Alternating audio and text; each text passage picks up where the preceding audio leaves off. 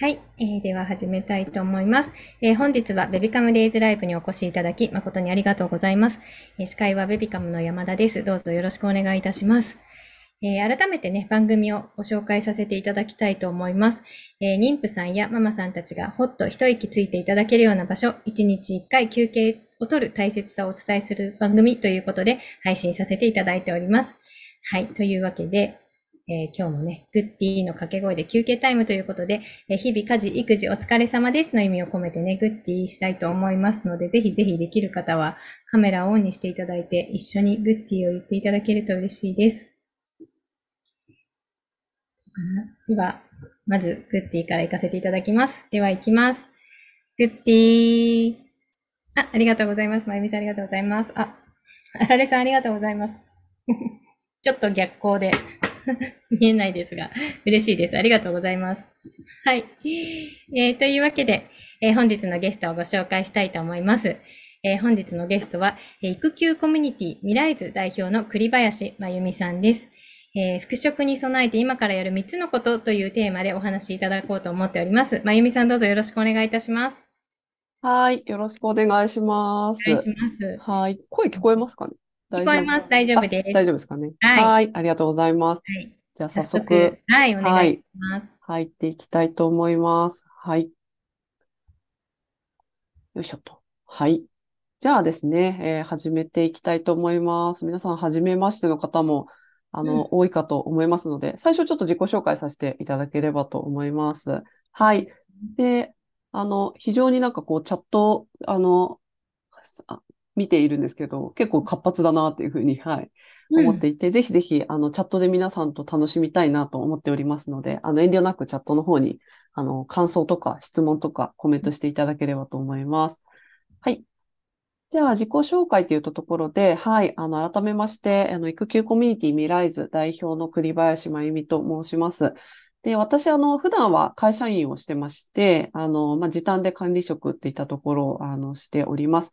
で、えっ、ー、と、まあ、IT 企業で、あの、2児の母っていったところで、あの、まあ、会社のね、えっ、ー、と、本業に加えて、まあ、今、参加者が今年5周年になって、うん、えー、参加者1000名をついに超えるコミュニティにすごいありました。おかげさまで。実は、あの、この、あの、なんだろう、話を聞いて、ここで話した、あの、うん、ことを聞いて、未来図に入りましたっていう人もいて、グッディってやりましたよねって。あ、すごい。嬉しい。ありがたいです。もう本当にありがとうございます。うん、ここでの出会いみたいなのも実はあのご縁をいただいてたりしまして、あの本当にありがとうございます。うん、はい。で、あとは、あの、今、あの、それ、えっ、ー、と、まあ、本業とコミュニティと、あとアカデミーっていったところで、まあ、ワーママ向けに、あの、育休中の方、そうじゃない方、全員ひっくるめて、あの、3ヶ月で子供がいながら、こう、理想のキャリアを築くっていうような、あの、ところを、えー、やる、まあ、ワーママ新時代革命アカデミーっていうものを、えー、主催しております。で、他にもなんか、まあ、メディアとか、あの、ラジオとかにも出させてもらったりして、えー、子供がいてもキャリアを諦めない女性っていうのを増やすべく、まあ、日々奮闘しておりますといったところですね。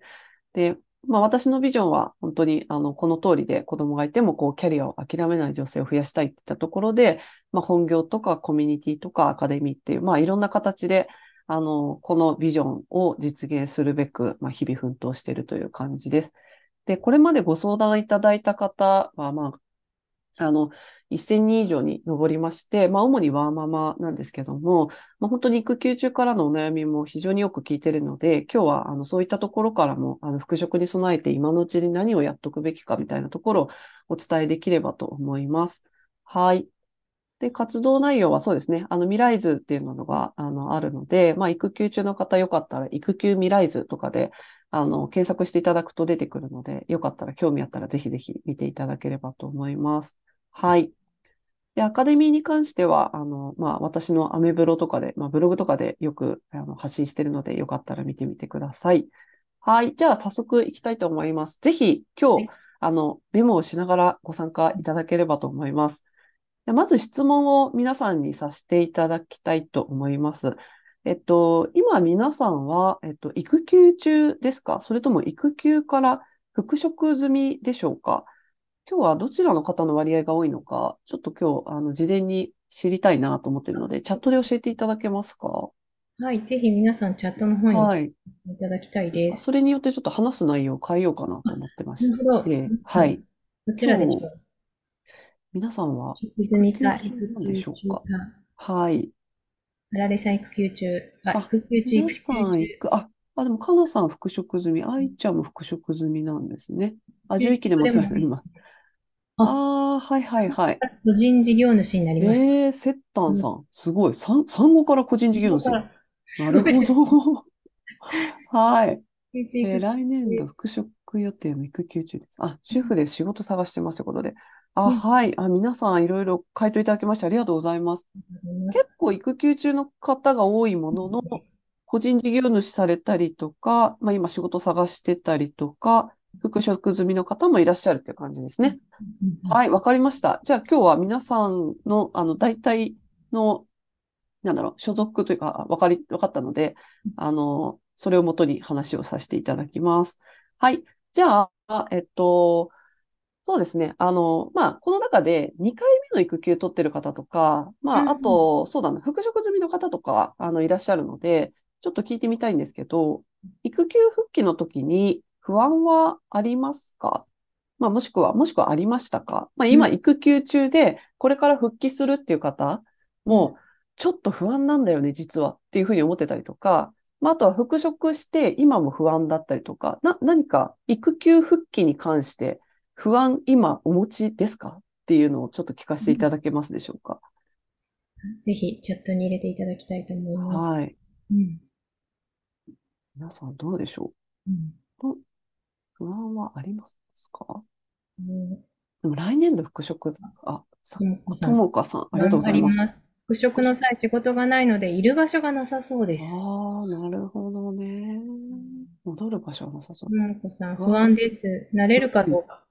ううん。ん、うん。うん復ね。職後ね、慣れるかどうか問題。うん。はい、はい、はい。ありがとうございます。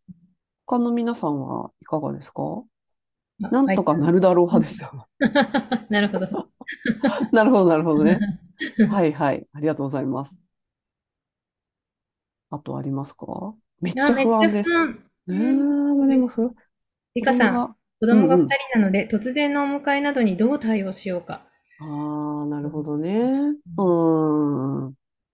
なるほど、なるほど。二人は二人の大変さがありますからね。一人は一人の大変さがありますしね。うんはい、ありがとうございます。現在2回目の育休、両立できるかめちゃくちゃ不安です。真ん中の子が小学校に上がるので、それも不安。うん育児と仕事の両立ができるか不安です。フルで戻るか、時短で戻るか。ああ、ちょうど悩みますよね。うんうん、わかりました。はうんい。じゃあちょっとここはね、もうどんな不安を感じているのかは、あの、分かったので、えっと、じゃあ、えっと、この96.1%っていう数字が、まあ、ある、これはある実態を表している数字なんですけど、これは一体何を表しているか分かりますでしょうか？ほぼほぼ100人いたら96人なんで、うんほとんどの人がなんていうか、もうほぼ、そう、そうなんです。うん。正解でございます。はい。で、これは、あの、ベビーシッターサービスのキッズラインっていうね、あの、調査、えーキッズラインさんが調べたところ、あの、復職にあたって不安はありましたかって復職済みの方に、あの、アンケートを取ったんですよね。で、その時に、はいって答えた人が、全体の96.1%だったっていう。つまり、9割以上の育休者が、あの、復職に不安があるよっていうふうに答えたってことなんですね。うんだから今、不安だっていうふうに思っている人は、実はあの不安な方が多い。うん。かそれが結構不安であることは、あの、まあ、なんていうんですかね。一うん人じゃないよっていうことなんですね。うんうんうんはい。で、あと、じゃあ、復職にあたってどういったことが不安な、不安だったんですかっていうのを聞いたときに、えっと、まあ、こういった結果だったんですよね。これちょっとこっちかな。すいません。あの、例えば、保育園の送迎とか、病児とかちゃんとできるのかなとか、体力持つのかしらとか、遅刻早退とかね、欠勤とか、まあ、あの、子供の病児対応とかでね、職場に迷惑をかけないのかなとか、うんわかるっていう感じじゃないですか、多分。なんか、もううんど、どれかしらに当てはまるのではないかと思うんですね。うんうん。そう。だから皆さん、今、この時期あたりから、あの、まあ私、育休コミュニティミライズで、あの、1000人以上、こう、職場から復職している人たちを間近に見てきて、大体あの、次の来年度の4月の復職に向けて、やっぱり今から結構そわそわしちゃうんですね。保育園決まるのかな、復職ちゃんとできるのかなって。なんかあと半年って言ったところで、なんかちょっと焦り育休中に、あと半年しかないっていうふうに、ちょっと焦りが出たりとか、まあそういった時期なんですね、今ちょうど。うん。なので、あの、全然もう不安で当然ですということなんですね。もう全然不安なのは、ごくごく当たり前なので、あの、全く気にしないで大丈夫です。で、えっと、さらに皆さんに質問で、やっぱ、この不安って不安なままでいたいですか？それとも、復職後もやっぱり生き生きできれば働きたいですか？っていうのは、なんか、どっちの方が多いんでしょうか？いや、もう私は不安なままでいいですっていう方が多いのか、うん、やっぱできるんだったら生き生き働きたいですっていう方が多いのか、なんかちょっとチャットで教えてもらってもよろしいでしょうか。ぜひどうでしょう入れていただきたいです。はい。うん。生き生き働きたいですね、私なら。そうですね。うん、楽しく生き生きのが。楽しく生き生き。うんうんうん。ももこさん、ありがとうございます。あのいのさん、はい。バラさんも生き生ききたい。はい。その姿を後輩にも見せていきたいっていうね。えー、すごい素敵。そんなまま、いや、生き生き働きたいということで。はい、ありがとうございます。なんかポジティブな方が多いようで、よかったです。不安なままでいいですって言ったら、もう、じゃあ、ちょっと今日はこれで、みたいな。はい。じゃあ、ちょっと説明します。まあ、断言さ、最初に断言させていただくと、復職後も生き生き働くことはできます。はい、できるんですね。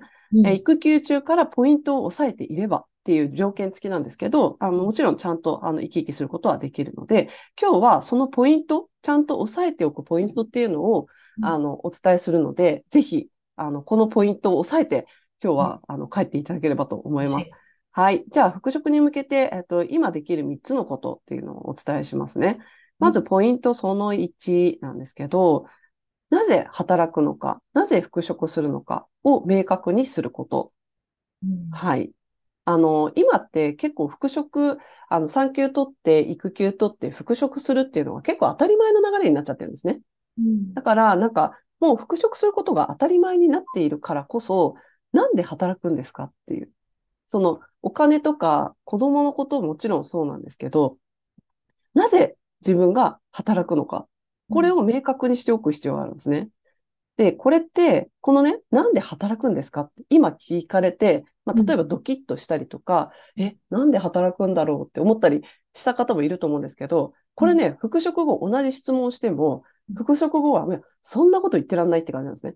もう目まぐるしい忙しさで、あの、本当にね、そんなことを考えてるんだったら1分でも早く寝たいみたいな、そういう状況になるんですよ。まあ、なんで、あの、今のうちから考えておくっていうのが必要になってきますと。で、あの、ただ、あの、そのなんで働くかっていうのを考えるだけじゃなくて、まあ、相手に伝えて、こう、相手が理解できるぐらいまで落とし込むっていうのが必要になってくるんですけど、まあ、なんで働くかって言われても、多分いきなり難しいと思うんですね。うん、結構抽象的な質問だし、うん、なんていうか、正解のない問いなんですよね、これって。なんであなたは働くんですか？いや、お金のためですとかね。あると思うんですけど、これ結構、あの、なかなか難しい質問なんで、今日はちょっと3つに噛み砕いてきました。はい。で、その3つっていうのが、あの、これです。ぜひね、この質問を自分に問いかけていただきたいんですけど、うん、じゃあ1つ目、あなたが働くことで子供にどんな背中を見せたいですか ?2 つ目、あなたがキャリアを通して実現したいことって何ですか？え3つ目、あなたがキャリアを通して貢献したいことは何ですか、うん、この質問の、まあ、全部に答えなくても、どれか一つ、自分でこれなら答えられそうかもっていったところから、ぜひぜひ考えてみていただきたいんですよね。あの、多分一番わかりやすいのは一番じゃないかなと思って、まあ、どんな背中を見せたいかっていったところを、いや、もう例えば子供に憧れられる存在になりたいとか、あの自分が生き生き働くことで子供にもパワーを与えたいとか、そういうことでいいんですけど、どんな背中を見せたいかっていうのをぜひね、あの考えてみていただきたいと思います。はい。というわけで、ポイントその1は、なんで働くか。で、これがね、あるとないとでなんで違うかというと、やっぱり復職して、こんなはずじゃなかったとか、あの、なんでここまでして働かなきゃいけないんだろうっていう時が必ずやってきます。うんその時になぜ働くかっていう自分の問いを自分の中で答えを持っている方が、あの、なんていうか、お、なんていうかな、リカバリーしやすいんですね。うん逆になんで働くかぐらぐらぐらぐらしてると、なんかそういう、なんでここまでこんな思いまでして働かなきゃいけないんだろうって思った時に、もうそこから歯止めが効かなくなっちゃうっていうことが、まあ、結構私が身近に見ていてあったなっていう感じだったので、まあ、これはね、あの、復職後のお守りになるんで、ぜひぜひ考えておいていただければと思います。はい。じゃあその次行きたいと思います。その次は、できなかったことよりも、できたことに目を向けるっていうことですね。はい。で、あの、復職後、生き生き働いてる人って、あの、いろんな共通点が、まあ、あるんですけど、特に、あの、大きな特徴としては、ぱりあれもできなかった、これもできなかった、もうダメだっていうふうに言っているよりも、確かにあれもこれもそれもできなかったけど、でも今日は子供と一緒になんか笑顔で夕飯を食べれたなとか、あの、家事も育児も適当だけど、でも、あの、大好きって子供に言えたなとかね、そういうできたことに結構目を向けてる傾向があるんですね。で、あの人間の脳って不思議なもんで、あの物事の欠けたところに目が行く特性がもともと持ってるんですよ。私たちの脳の性質として。だからどうしても無意識でいたりとか疲れている状態だと、ああ、今日も定時に仕事を終わらせることができなかったとか、ああ今日もなんか子供の発熱でいや急遽休んじゃって全然仕事が回んなかったとかね。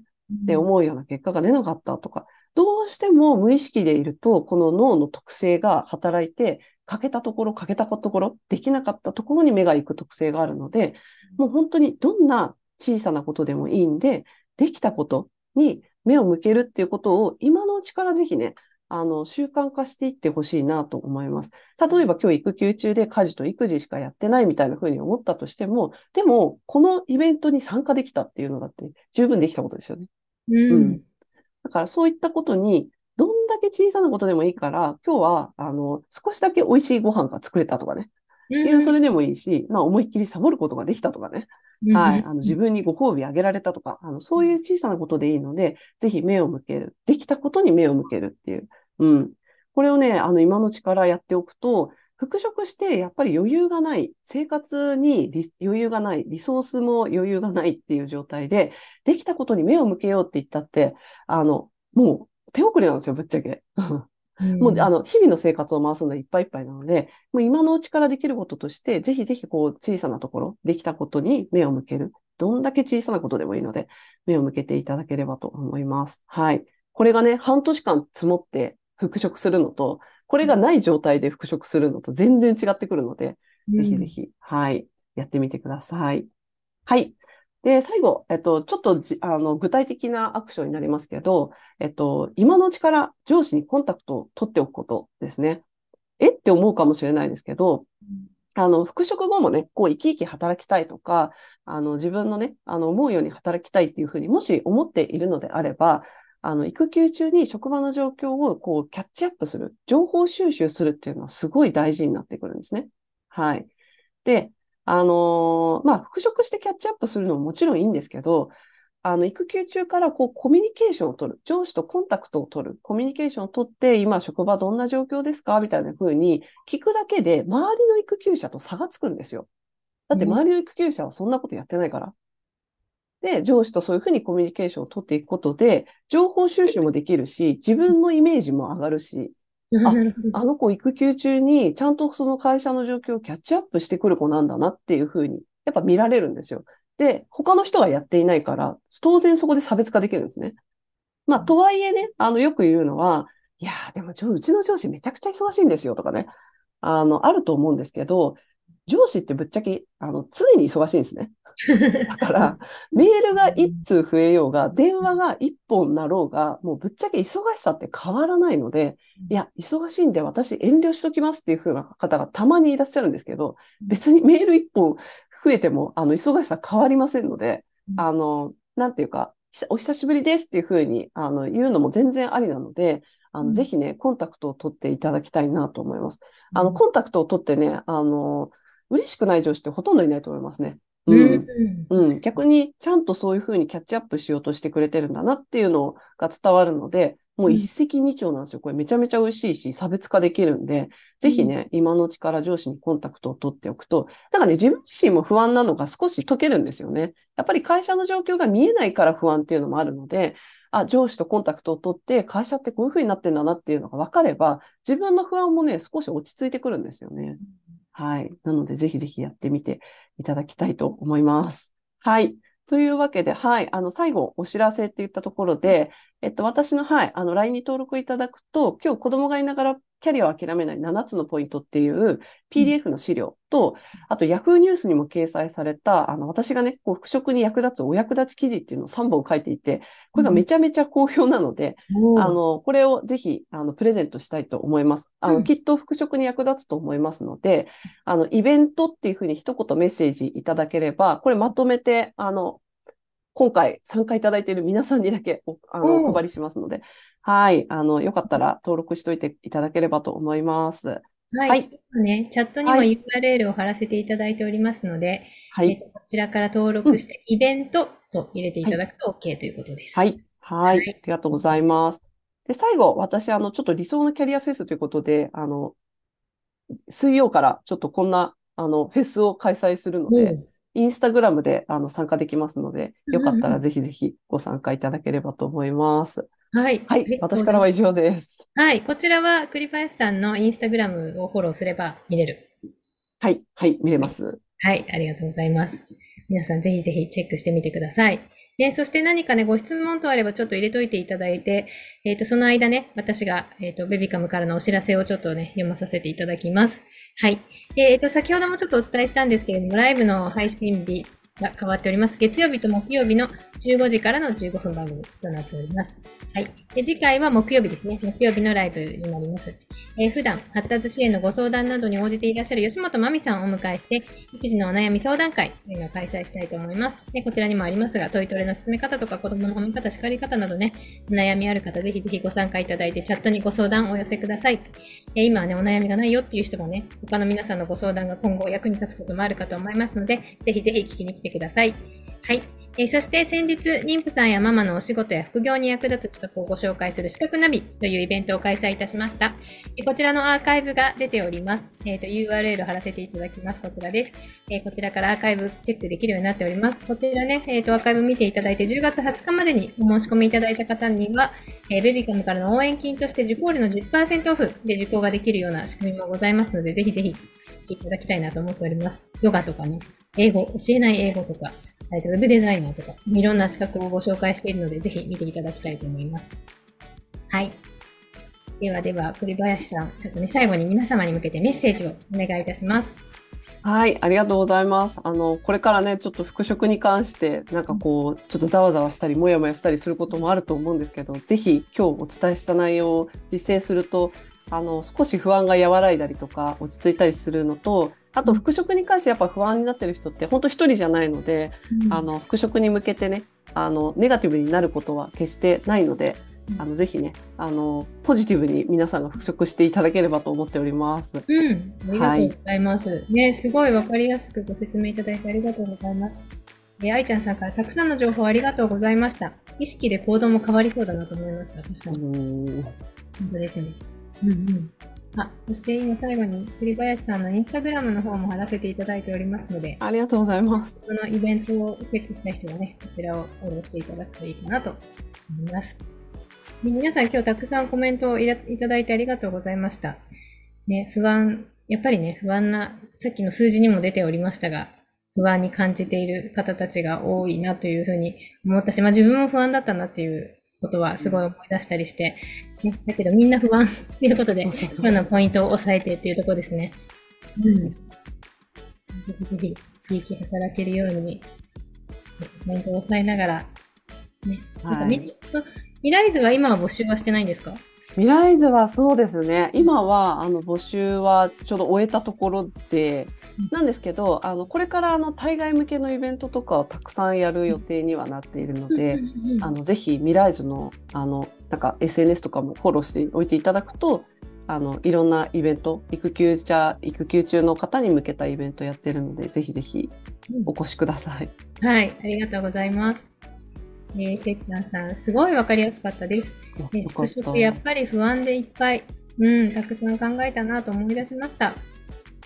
えーひなぷーさん、復職して半年が経とうとしていますが、もう先輩ママとの交流にもなり、少なからず社会貢献もできていると信じてやりがいを感じていますといううん話。